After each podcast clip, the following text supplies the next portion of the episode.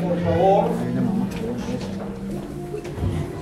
Y como estamos viendo una serie de predicaciones, ir al eh, libro del Apocalipsis, porque estamos leyendo este verso cada, cada vez que estamos eh, compartiendo esta serie de predicaciones para no perder el hilo sobre dónde viene toda esta serie de predicaciones que hemos estado llevando a cabo todas estas semanas. Esta es la cuarta semana respecto a esta serie de predicaciones. No, no lo hemos podido dar por semana porque se atravesó Navidad, Año Nuevo, luego estuvimos en aislamiento también en, casa y ya pudimos retomar la semana pasada una vez más. Pero eh, ya hoy continuamos, tanto la semana pasada como hoy, continuamos con esta serie de predicaciones. Puertas abiertas. Y quiero ir con usted entonces Apocalipsis capítulo 3, versos 7 al 13, para no perder de, de dónde viene todo eso. El mensaje a la iglesia de Filadelfia, una parte de Asia. Escribe al ángel de la iglesia en Filadelfia, esto dice el santo, el verdadero, el que tiene la llave de David el que abre y ninguno cierra, y cierra y ninguno abre. Yo, dice Jehová, conozco tus obras, he aquí he puesto delante de ti una puerta, ¿cómo dice que está la puerta? Abierta, la cual nadie puede cerrar, porque aunque tienes poca fuerza, has guardado mi palabra y no has negado mi nombre. He aquí yo entrego de la sinagoga de Satanás a los que se dicen ser judíos, pero no lo son son mentirosos en realidad. He aquí yo haré que vengan y se postren a tus pies y reconozcan que yo te he amado.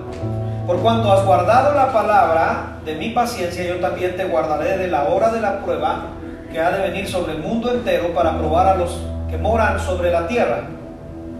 He aquí yo vengo pronto. ¿Cuántos saben que Cristo viene pronto? Dígame amén. He aquí yo vengo pronto, retén lo que tienes para que ninguno tome tu corona. Al que venciere yo le haré columna en el templo de mi Dios, y nunca más saldrá de allí y escribiré sobre él el nombre de mi Dios, el nombre de la ciudad de mi Dios, la nueva Jerusalén, la cual desciende del cielo de mi Dios y mi nombre nuevo. El que tiene oído, oiga lo que el Espíritu dice a las iglesias. Este es el verso central de toda la serie. Hoy vamos a ver una puerta abierta relacionada con la realeza y quiero llevarlo a dos versos. De hecho, no acostumbro hacer esto, pero yo quiero pedirle que durante la predicación tenga su Biblia abierta porque sí la vamos a usar en algunos pasajes. Digo, no acostumbro hacerlo porque creo que se pierde un poco la atención, pero necesito ir con ustedes esos pasajes y estarlos leyendo durante la predicación. Pero quiero leer los dos versos bases respecto a hablar de la puerta abierta a la realeza. El primero está en el libro de Éxodo, el capítulo 19. Vaya conmigo por favor a Éxodo, capítulo 19, versos 1 al 6.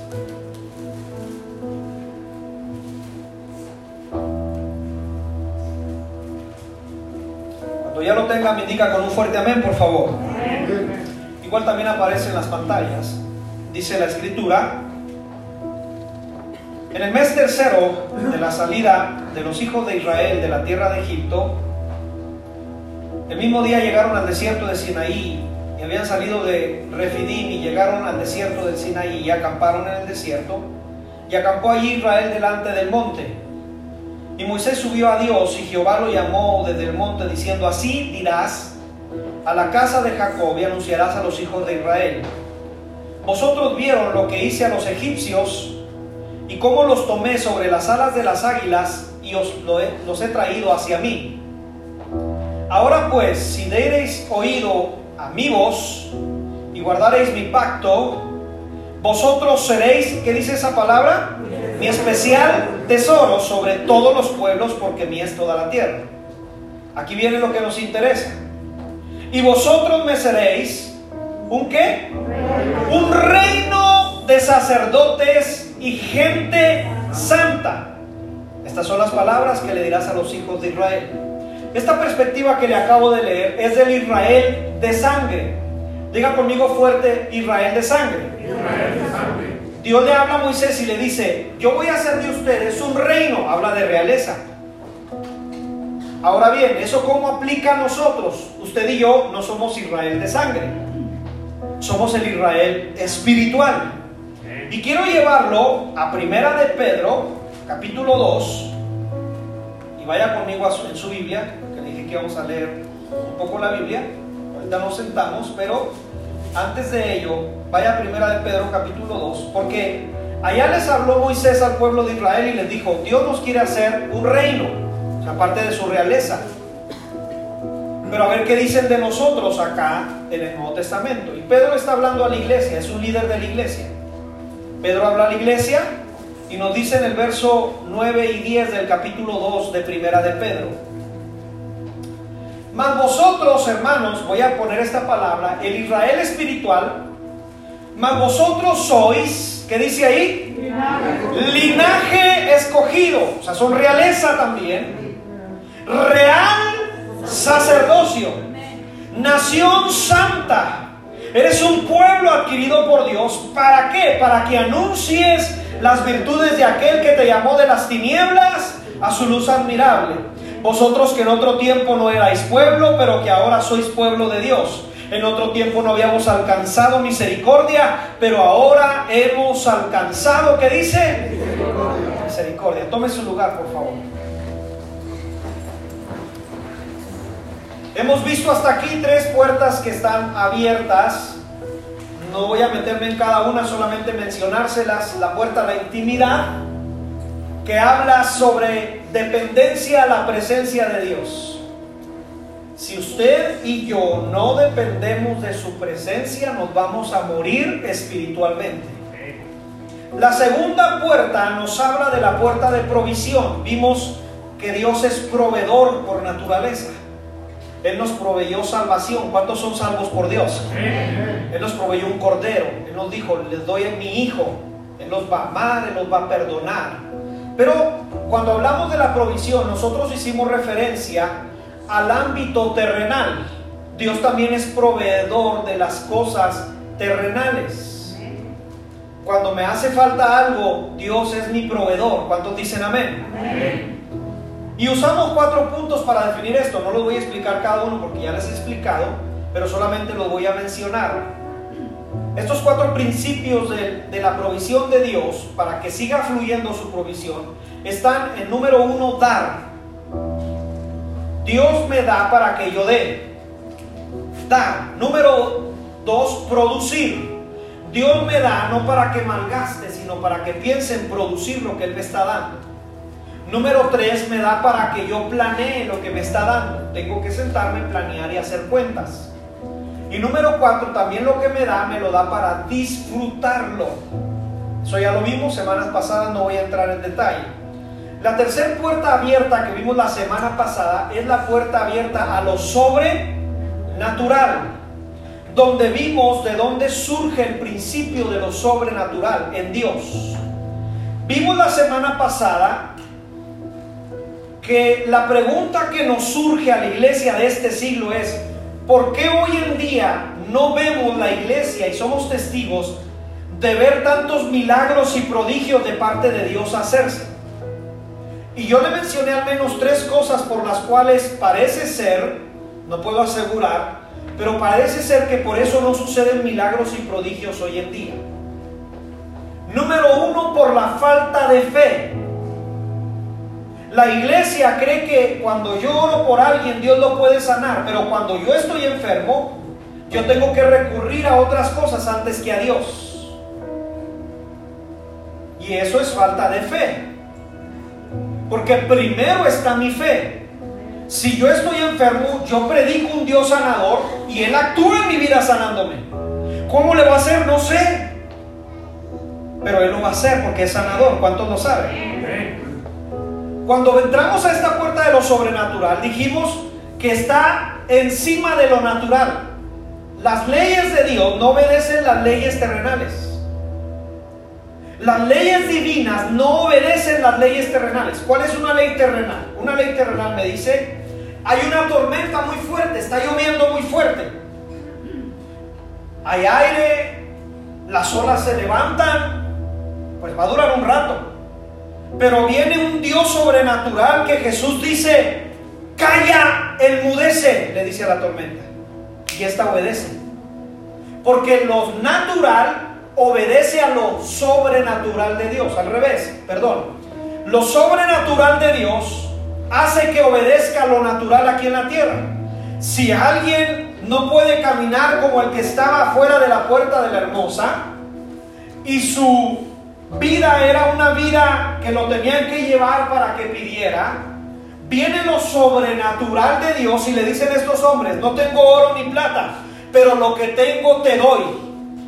Las leyes naturales dicen no puede caminar. La ley sobrenatural dice hay poder en la sangre de Cristo y tiene el poder de levantarlo en ese momento. Obedece lo natural. Esta puerta a lo sobrenatural habla de prodigios, de milagros. Pero yo le dije que no sucede mucho hoy en día por la falta de fe. También no sucede mucho hoy en día porque la gente hoy en día pone su, su mente y su corazón en los milagros. Cuando quiera hacemos un cáliz. Anunciemos que vamos a traer a un gran evangelista que Dios usa en milagros y se nos llena hasta reventar este lugar. Porque la gente anda tras los milagros. Anunciemos una semana de ayuno, hay poder. ¿Cuántos se anotan? Pues yo, ¿verdad? Porque la gente anda tras los milagros. Por allá andan sanando, vamos. Por acá andan milagros, vamos. Y Dios no quiere que pongamos nuestro corazón en los milagros, sino en el Dios que hace los milagros. Entonces, por eso es que no sucede hoy en día. Y un tercer aspecto que yo mencioné, el cual no se mueve tanto hoy en día los milagros y los portentos, es porque hemos hecho mal uso de los dones. Porque creemos que yo, como yo tengo el don, yo lo puedo manejar como yo quiera. No. Que porque yo tengo el don y Dios me usa, yo le puedo cobrar por abajo de la mesa a la gente por sus milagros. No. Esto es gratuito. Esto no me costó a mí, le costó a Él en la cruz del Calvario. Pero hacemos mal uso de los dones y talentos. Por lo tanto, lo sobrenatural hoy en día no es tan visible como antes tal vez en la iglesia de los hechos. Pero yo le tengo muy buenas noticias. La puerta está abierta a lo sobrenatural. No, no me escuchó usted. La puerta sigue abierta a lo sobrenatural. Es necesario que la iglesia entre a esa puerta y entendamos que tenemos autoridad y poder para declarar en el nombre de Jesús. Pero yo le dije la semana pasada, la situación es que hoy en día, y lo voy a decir con mucho respeto porque yo lo he dicho, hoy en día la iglesia parecemos un mercado de ofertas. Venga a recibir su milagro. Venga porque Dios va a hacer esto. Venga porque Dios va a hacer aquello. Y le presentamos a la gente a Dios como un, uno de la lámpara maravillosa. Y la iglesia de los hechos no se preocupaban tanto por los milagros y las sanidades. Porque usted y yo leímos el verso la semana pasada donde decía, Dios, permítenos predicar tu palabra con denuedo. No dice, permítenos predicar los milagros y los portentos. Dice, permítenos predicar tu palabra con denuedo mientras mueves tu mano para hacer milagros y prodigios. Lo que le debe interesar a la iglesia no es andar haciendo milagros y prodigios, eso los hace Dios. Lo que le debe interesar a la iglesia es predicar la palabra con denuedo. Porque de qué nos sirve sanar a mil personas y que sigan siendo los mismos pecadores. Lo que ellos necesitan es primero arrepentíos y convertíos. Entonces vamos cambiando esa perspectiva. Cuando hagamos campañas, no digamos, venga porque Dios le va a dar esto. No, venga porque necesitamos arrepentirnos de nuestros pecados. El reino de los cielos se ha acercado. Ahora, hoy corresponde la cuarta puerta que está abierta ya y habla sobre la realeza. Ahora, cuando usted vio el tema, una persona me dijo, oye, el tema como que está imponente, ¿no? O sea, realeza. Ahora, usted lo, trae en su contexto ahorita y usted dice, ¿realeza yo? O sea, ayer comí frijoles y aparte se le quemaron a mi esposa. Me habla de realeza. O sea, soy de los tamaleros, de los pozoleros. ¿Y usted me está hablando de realeza? Parece el tema como muy imponente, pero permíteme explicártelo. Pero antes de explicártelo, déjame decirte que al dar esta serie de predicaciones me ha pasado, parece un ejemplo burdo, discúlpeme si para usted parece un ejemplo burdo, para mí no tanto, porque al estar, al estar predicando esta semana sobre estos temas, me ha pasado como el apóstol Juan en el, en el libro de Apocalipsis, cuando Dios le dice, ve con el ángel, pídele el libro que trae y cómetelo. Y luego dice Juan que él le pide el libro al, ángel, se lo come y dice que cuando está en su paladar le sabe a miel. Pero dice Juan, pero cuando pasó, le voy a poner en nuestro contexto mexicano, cuando pasó a mi barriga, me supo amargo. Ahora yo tengo que confesarle a usted, decirle la verdad, que estas últimas semanas que yo he estado predicando esto, cuando pruebo la palabra me sabe a miel. Pero cuando la paso a esta señor barriga que traigo aquí, me sabe agrio. Y usted dirá, ¿por qué? Porque estoy viendo cuán falto estoy ante Dios.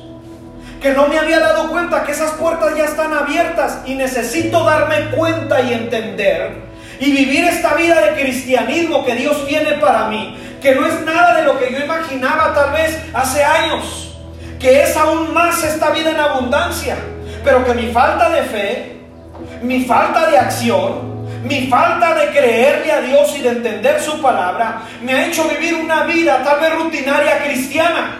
Y cuando yo predico esta palabra, yo digo, esto primero es para mí, porque yo no lo estoy viviendo.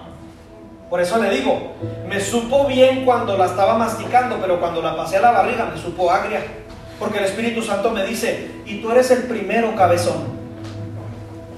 Yo le pongo cabezón, ¿verdad? El Espíritu Santo me dice así pero yo le pongo cabezón.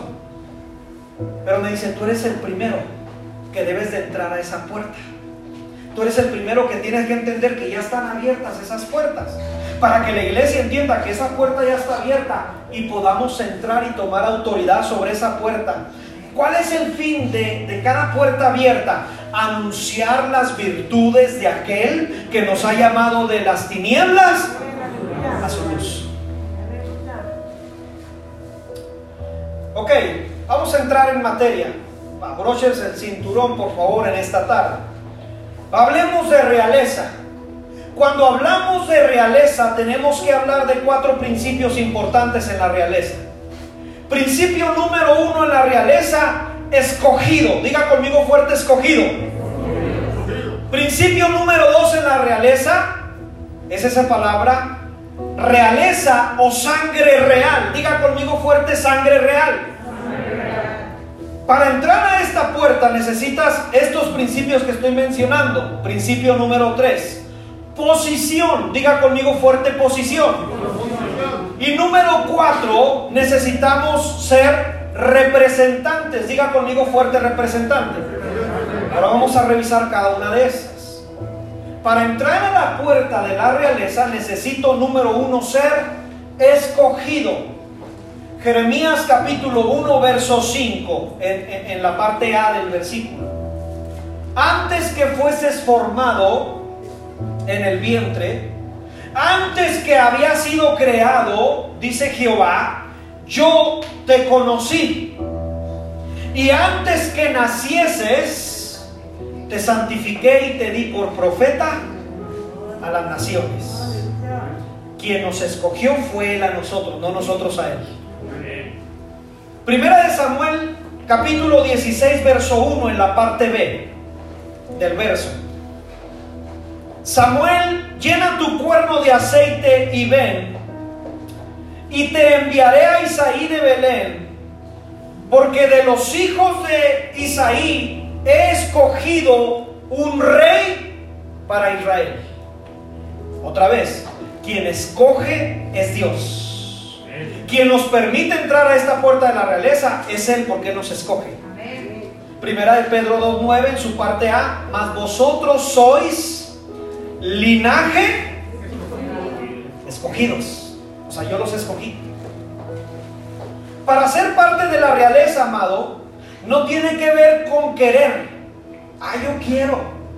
No tiene que ver con desear. para ser parte de la realeza, no, tiene que, no tienes que ser un super estudiante reconocido. No tienes que tener una carrera de abolengo que la gente sea reconocida. Tampoco tienes que ver o tiene que ver con el trabajo que tienes. No tiene que ver con la posición económica que tienes tampoco. No tiene que ver con la familia de la que vengas tampoco. Para ser parte de la realeza, tiene que ver con que Dios te vea y te escoja a ti. No tiene que ver con que tú seas muy sabio que tengas mucho que ofrecer, porque en realidad no tenemos nada que ofrecer. Tiene que ver con que Él nos amó primero a nosotros. Por eso Jesús sabiamente dijo, no que me hayan escogido ustedes a mí, sino yo los escogí a ustedes primero. Ahora, esto de escoger parece ser, parece ser, estoy diciendo, habla como que Dios es un Dios que pone limitantes. Escojo a uno sí y a otros no. Pero iríamos en contra de la palabra. Porque San Juan dice que envió a su Hijo y amó a todo el mundo para todo aquel que crea tenga vida eterna. O sea, en otras palabras, Dios ama a todo el mundo pero no todo el mundo ama a Dios. Entonces, cuando Él te vio, ¿puedes recordar cómo llegaste? Aquel día cuando aceptaste a Cristo. ¿Puedes acordarte que venías de un divorcio tal vez? De ser una mujer violentada psicológica, físicamente. De ser un hijo que fue dejado a la deriva y que a nadie le importaba y andaba con un tío y con el abuelo. ¿Puedes recordar cómo el agua te llegó al cuello.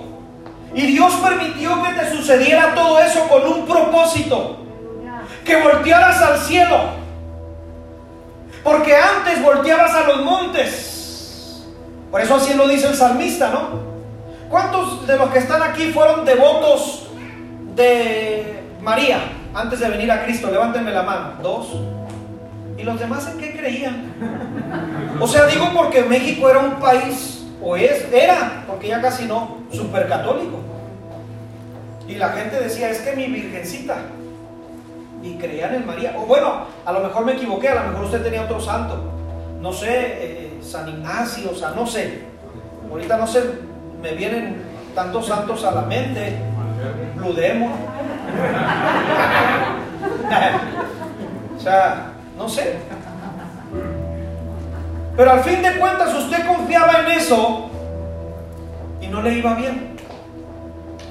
Ahora, ¿cuántos de los que están aquí en un momento dado fueron antes de venir a Cristo? Que no les pena, hermano, pues éramos eso. Antes de venir a Cristo fueron a que le leyeran la mano, la cartera, eh, el horóscopo. ¿Cuántos de aquí fueron? Uno, dos, tres, cuatro. ¿Y los demás? Nunca fue una brujita por ahí. No tomaron fila, que les pasaran el huevo por aquí para que les hicieran limpia y todo ese rollo. Y luego al final hacían un huevo estrellado y comieron usted la brujita.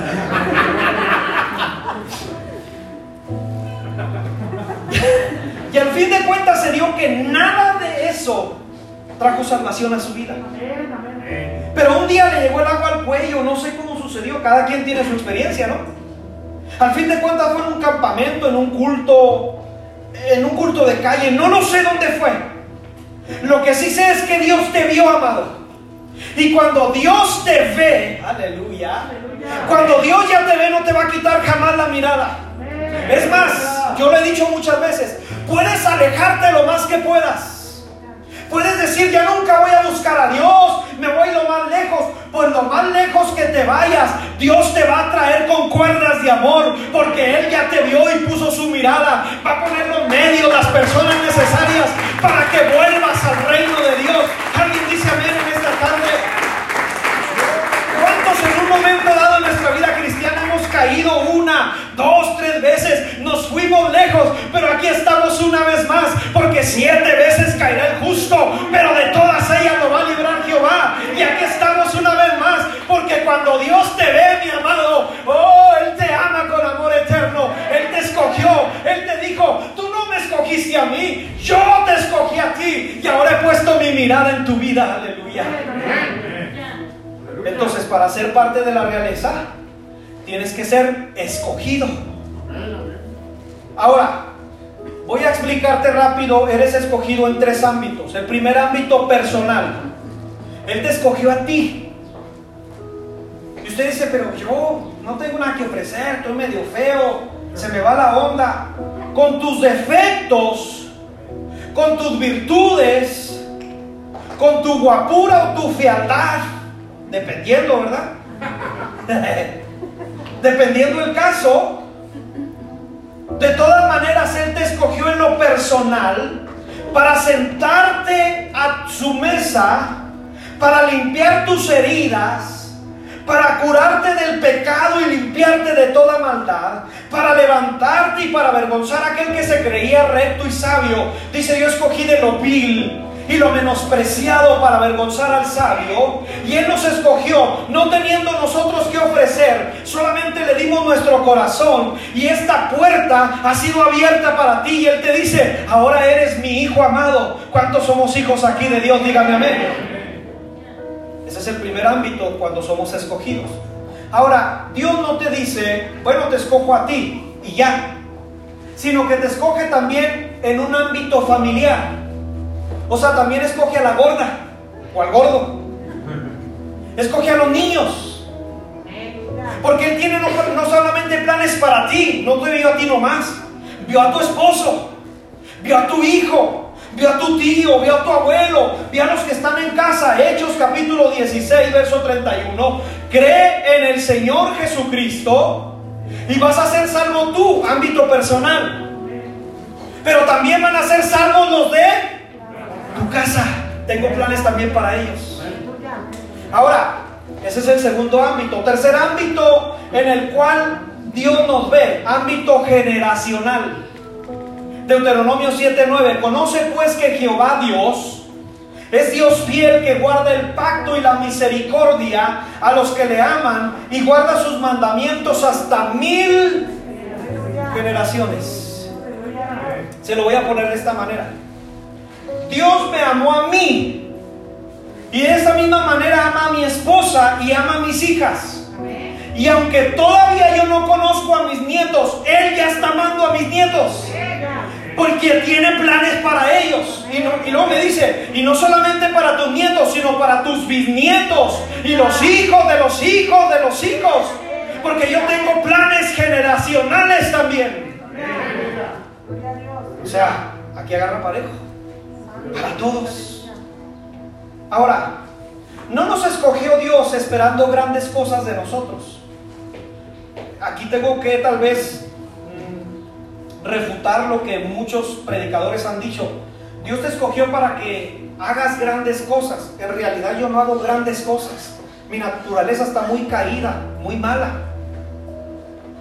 Pero cuando Él pone su naturaleza sobre mí, entonces sí voy a hacer grandes cosas. Esa es la diferencia. O sea, yo no hago grandes cosas por mi propio mérito.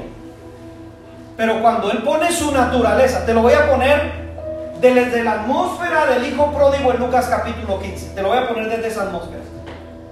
Cuando él pone su naturaleza, el hijo pródigo viene derrotado, viene herido, se, presenta ante el padre, le dice, padre, no me llames tu hijo, llámame como uno de tus jornaleros, le pide perdón.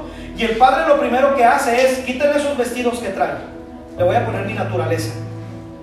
Y sáquenle nuevo vestido y le ponen un nuevo vestido. La nueva vestimenta habla de santidad y justicia. Nosotros no somos santos y justos por méritos propios. Somos santos y justos porque esas vestiduras están manchadas de sangre del cordero.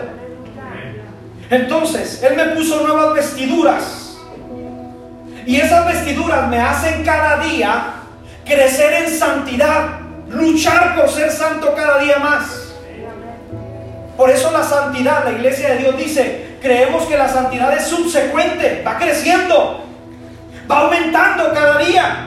En otras palabras, si tu vida cristiana no va cambiando para bien hacia arriba, sino hacia abajo, algo está sucediendo. Porque cada día tienes que ir hacia arriba. Por eso el apóstol Pablo le dice a los filipenses, no que lo haya alcanzado ya, sino que prosigo a la meta para tratar de asir, dice esa palabra, asir, agarrarme de, no soltarme de él. No que lo sepa todo, no que porque sea pastor ya tengo todo. No, no, no, no, no, no. Sino que cada día prosigo para tratar de hacer su voluntad. Entonces Él me pone nuevas vestiduras. Aparte de las nuevas vestiduras, me pone un anillo nuevo. ¿Qué dijo del hijo pródigo? Saquen un anillo y pónganlo en su mano. El anillo representa su presencia. Él pone su presencia en mi vida. Ahora, esta combinación de su presencia y mi vida, entonces Dios va a hacer grandes cosas.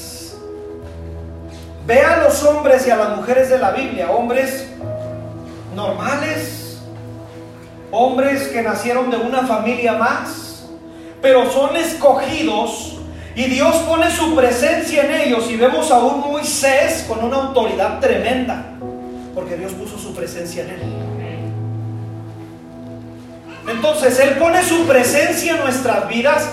Oh, mi amado, van a suceder grandes cosas en tu vida.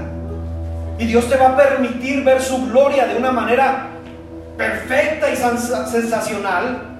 Porque ahora tú estás permitiéndole a Él que su presencia opere en tu vida.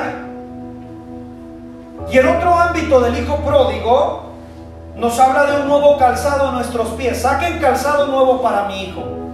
Esto quiere decir que los pasos nuestros antes de venir al Padre eran pasos que iba, eran guiados por nuestros impulsos. ¿Se acuerda a dónde corría los fines de semana usted antes de venir a Cristo? A lo que sus impulsos querían. Vamos a pistear, vamos a hacer esto, lo que yo quiero. Pero ahora Él puso nuevo calzado en mis pies. Y ahora mis pies van tras su justicia, van tras su santidad y van tras su palabra. ¿Alguien dice amén a esto? Ahora, cuando ya entiendes que eres escogido, yo quiero preguntarle a usted, ¿cuántos son escogidos por Dios? Dígame amén. Él te vio primero, amado. Cuando ya eres escogido, ya cumpliste el primer requisito para ser de la realeza. Segundo requisito, necesitas sangre real. Vaya conmigo, yo le dije que íbamos a mover la Biblia. Vaya conmigo a Hebreos capítulo 9. Un momento, por favor, vaya ahí. Hebreos capítulo 9, versos 11 al 15.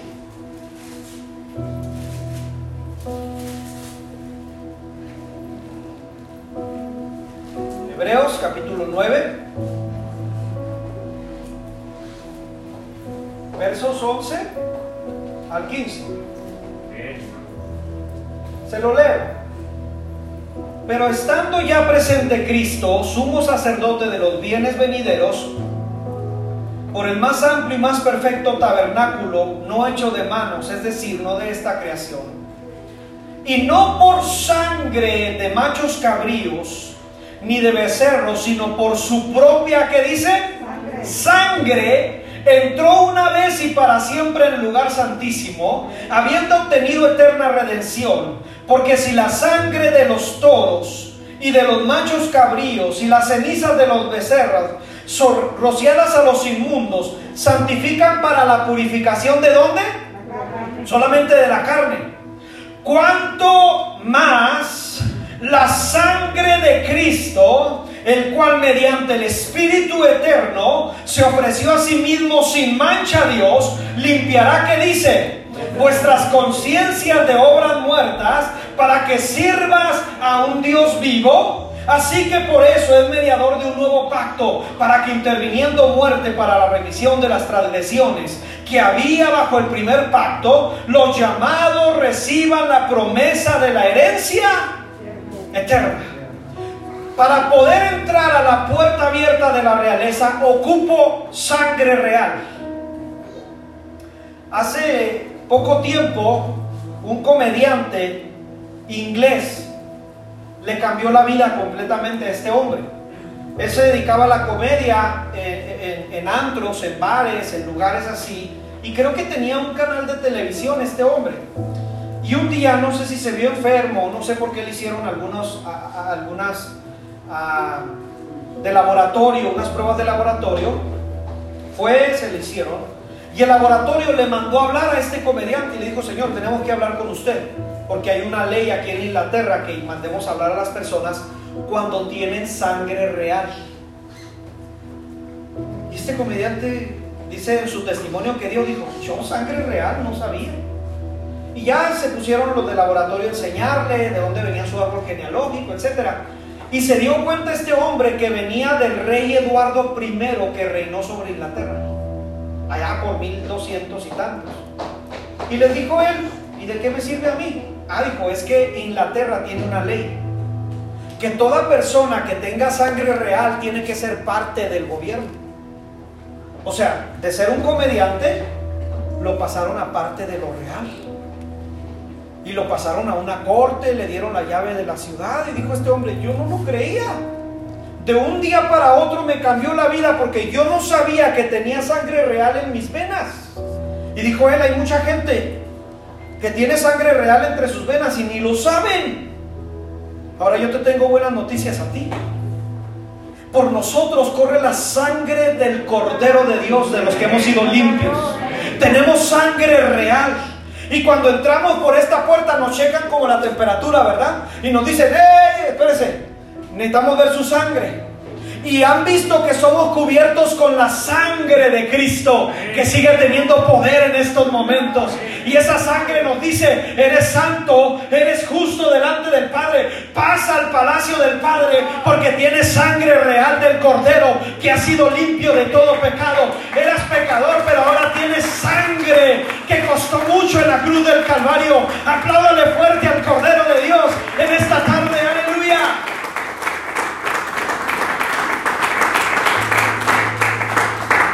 Vamos revisando a ver si usted y yo somos candidatos a entrar a esta puerta.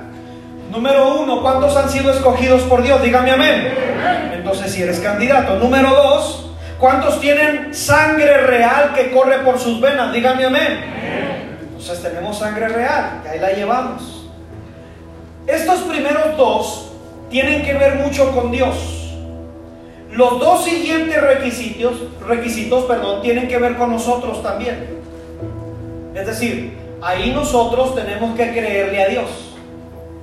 En los dos primeros yo no tuve que hacer nada respecto a ir a una cruz, estoy, estoy refiriéndome, o pagar el precio yo, sino que Él pagó el precio para darme de su sangre y yo no tuve que hacer nada para que me escogiera, Él me escogió porque me ama. O sea, no me ama porque yo lo amé, o no me ama porque yo lo quería buscar. Él te ama y punto te vio en la condición que estabas y te salvó y te trajo hasta aquí. ¿Cuántos están contentos por eso? Ahora bien, ya tenemos los dos requisitos primeros. Los dos siguientes requisitos tienen que ver con nosotros. El tercer requisito habla de posición. Diga conmigo fuerte posición. Vaya conmigo, le dije que íbamos a leer la Biblia hoy. Segunda de Samuel capítulo 9, vamos a ver dos versos. El primero está en Segunda de Samuel capítulo 9, versículos 1 al 13. Vamos a leer algunos versos.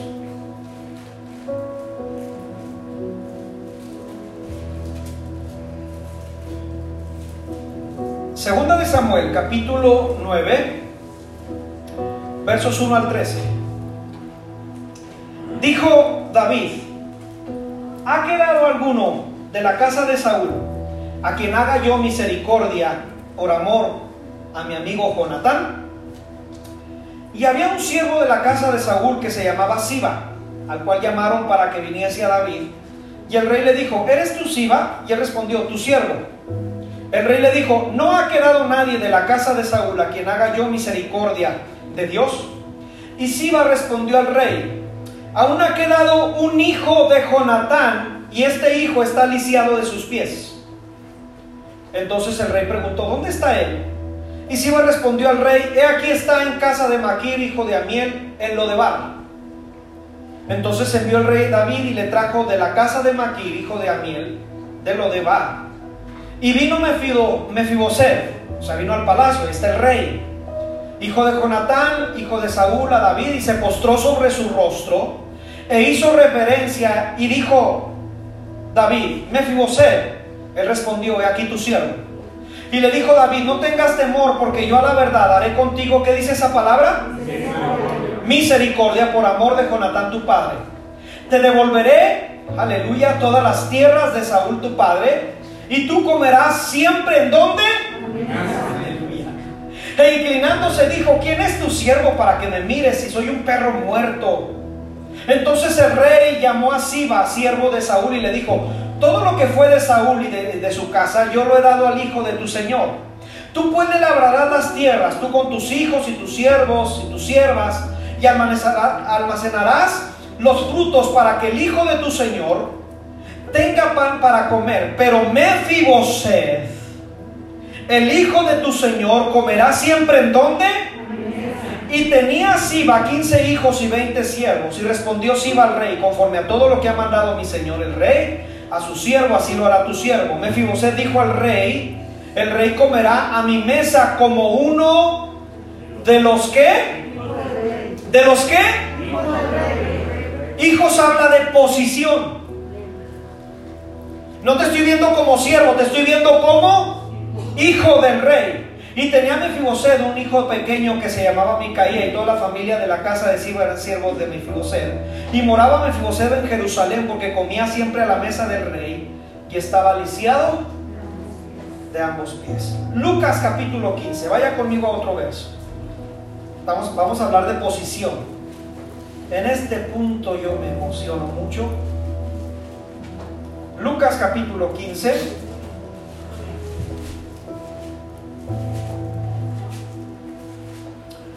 Versos 17 y 18. Hijo pródigo. Versos 17 y 18 de Lucas. Y volviendo en sí, el hijo pródigo dijo, ¿cuántos, qué es esa palabra que dice ahí? Jornaleros en casa de mi padre tienen abundancia de pan y yo aquí perezco de hambre. Me levantaré, iré a mi padre y le diré, Padre, he pecado contra el cielo, contra ti, ya no soy digno, verso 19, de ser llamado tu hijo. Hazme como uno de tus... Ahora présteme atención, por favor. Si ha estado dormido toda la predicación, despierte en este momento. Si ha estado pensando toda la predicación en camarones, fiesta, pérese poquito. Ahorita va. Présteme atención estos minutos, por favor, porque esto es de suma importancia. En la Biblia, despierte al gordo, hermana, despiértelo, pégale un codazo. En la Biblia, cuando tú entiendes las posiciones, hay posiciones en la casa. En la Biblia hay posiciones en una casa.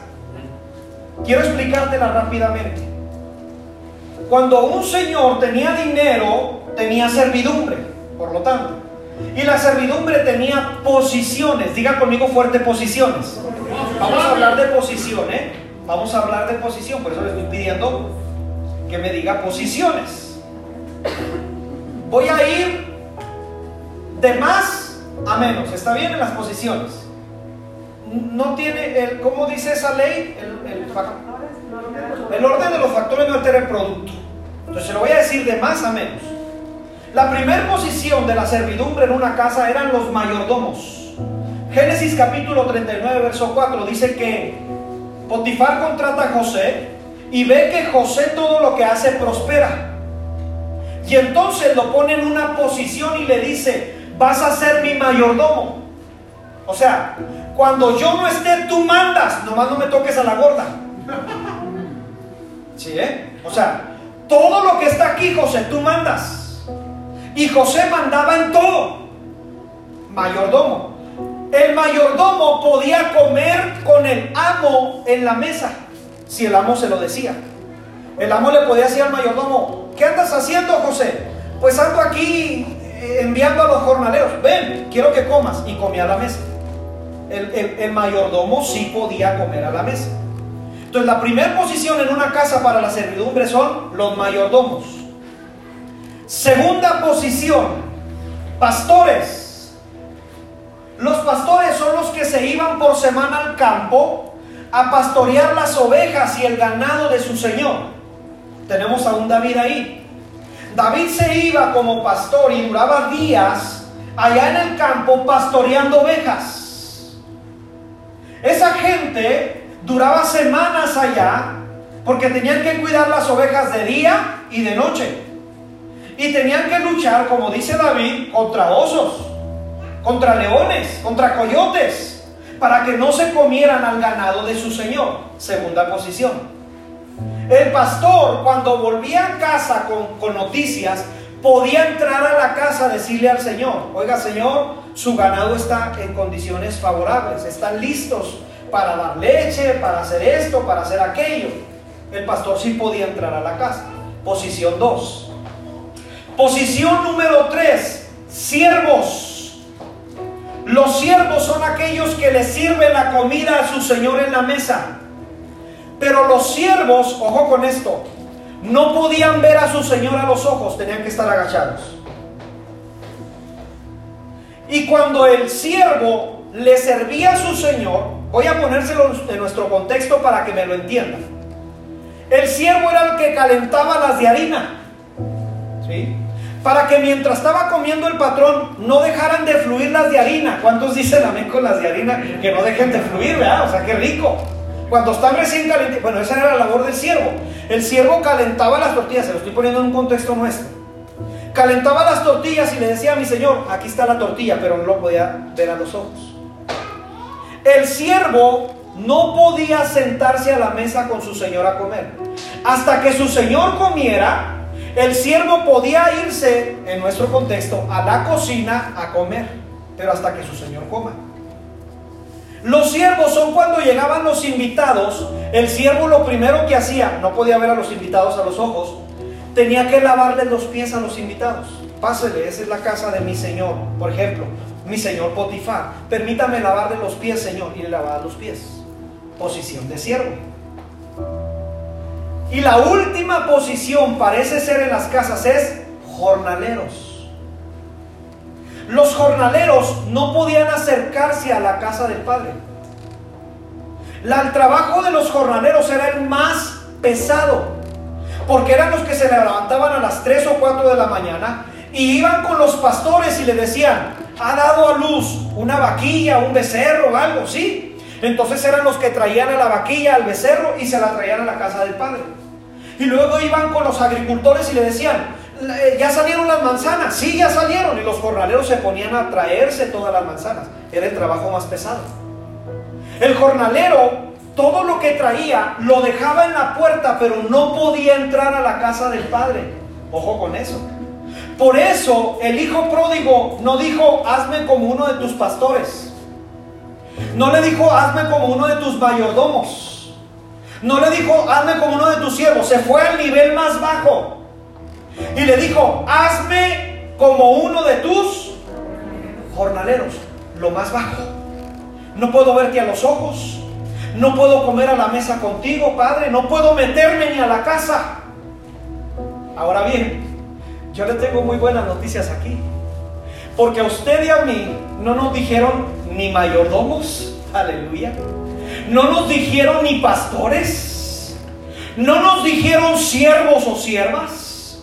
No nos dijeron jornaleros, nos dijeron a todo aquel que crea en su nombre le dio potestad de ser llamados hijos. Cuando la iglesia entiende que es hijo, ah, tienes a tu bebé dormida, ¿verdad? Ahí en los brazos, hijo. Puedes venir, por favor. Puedes sentarte aquí, por favor. Voy a ponerle un ejemplo para que me lo entienda.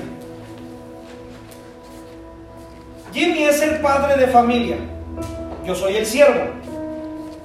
Diga mi señor, yo no lo puedo ver a los ojos. Y él me dice, tráigame la comida. Sí, mi señor. Y se la dejo y me voy. Estoy pendiente si necesita las de harina. Hoy se las traigo. Cuando él acaba, yo puedo irme a comer. Mi señor, ¿ya terminó? Sí, me voy. El jornalero desde afuera podía decirle a su señor, Señor, aquí están las maquillas que dieron a luz. No puedo verlo a los ojos. El mayordomo, si el padre me permite, el papá le dice al mayordomo, ven, siéntate, come conmigo. Yo puedo sentarme y puedo verlo a los ojos. Una posición más arriba. Los pastores le decían al Señor, Señor, Su ganado está bien, sus frutos están bien. Sí lo podían ver a los ojos. Pero un hijo, ahí le va la posición de hijo, para que me entiendan. Apá, hola, papá. ¿Cómo lo quiero, papá? Apá, pícheme una coca. ¿Y qué hace el padre? O sea, ¿qué haces cuando tu hijo te pide algo? ¿Acaso tus hijos llegan contigo y te dicen, Padre Santo, si tienes en tu santa voluntad picharme unas sabritas, así le piden sus hijos?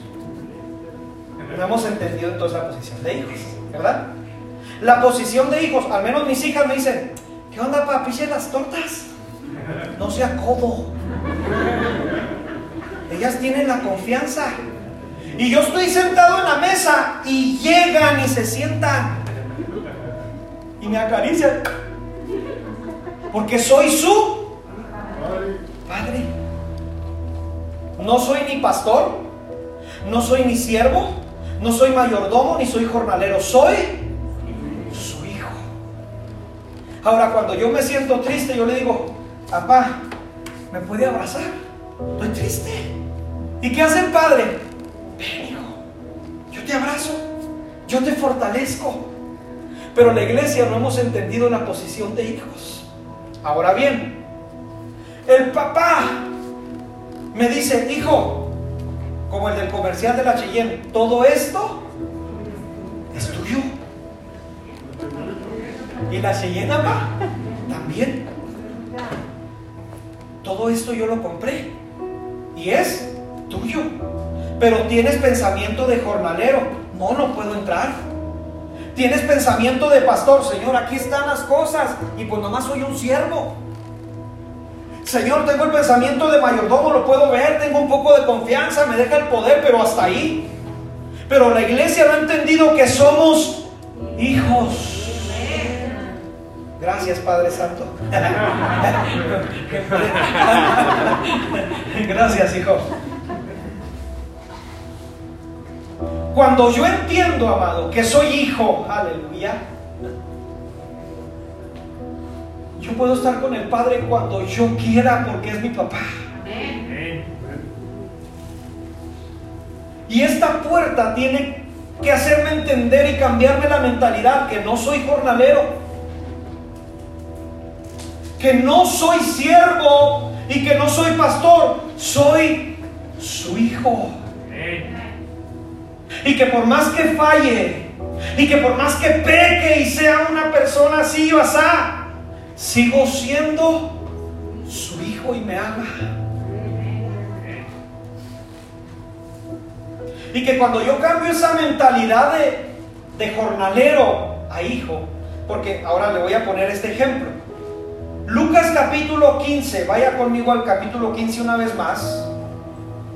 Versos 25 al 31. Vea el pensamiento de siervo.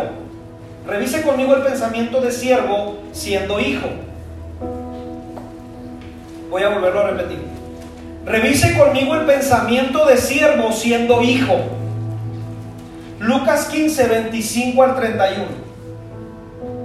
Y su hijo mayor, no dice su siervo mayor, dice, su hijo mayor estaba en el campo y cuando vino y llegó cerca de la casa, oyó la música y las danzas. Y llamando a uno de los criados, le preguntó, ¿qué es, qué es esto? Él le dijo, tu hermano ha venido y tu padre ha hecho matar al becerro más flaco, se parece a chupacabras. ¿Verdad que no dice así? Dice al becerro más gordo por haberle recibido bueno y sano. Entonces se enojó y no quería entrar. Salió por tanto su padre y le rogaba que entrase. Mas él respondiendo dijo al padre, he aquí tantos años te que mentalidad de siervo. No habiéndote desobedecido jamás y nunca me has dado ni un cabrito para gozarme con mis amigos. Pero cuando viene este tu hijo, había consumido tus bienes con rameras, le has hecho matar para, el becerro, para él el becerro más gordo. Él entonces le dijo, hijo, tú siempre has estado con quién? Ah, entonces eres mi hijo. Y todas mis cosas pero tienes mentalidad de siervo. O sea, estás en la posición de hijo, pero tú te estás en en la posición de siervo. Y la iglesia tiene que entender que al ser la realeza somos hijos. Y como hijos, el Padre me dice, todas mis cosas son tuyas, pero no lo has creído. Porque estás ahí con que no te quieres acercar, que tienes miedo. Ahí está el Padre. Y el Padre dice, todas las cosas son mías. Y esas cosas yo te las he dado a ti. Ven, eres mi hijo.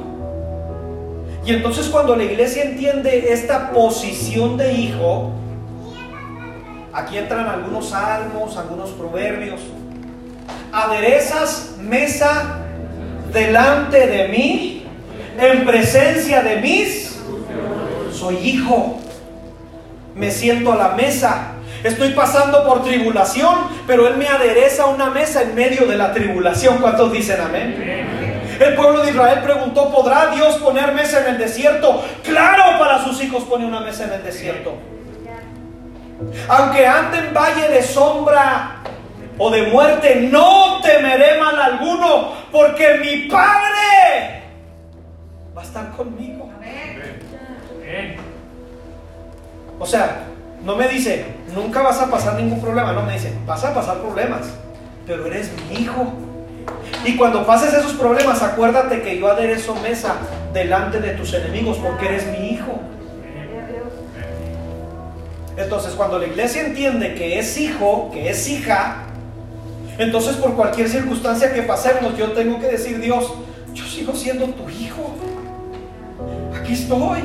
O sea, tú me amaste a mí y me sigues amando.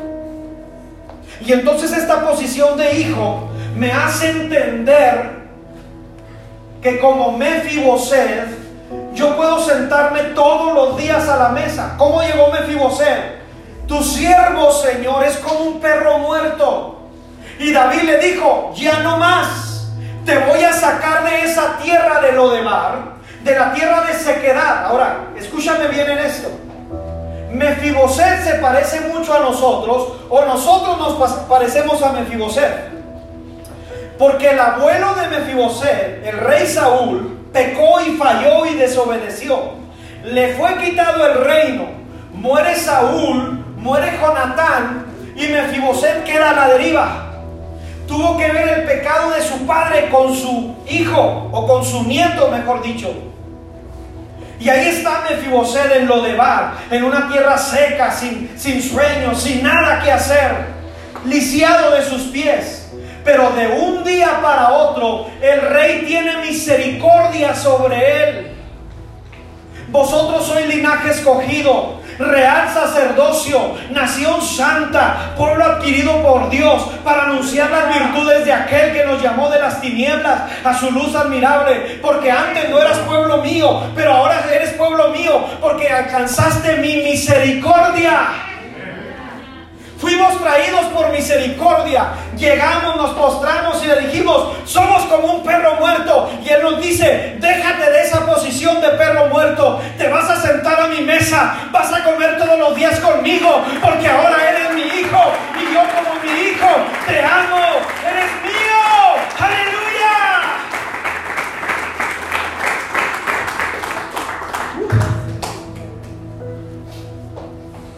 Ahora bien, esa tiene que ver con nosotros, saber en qué posición estamos.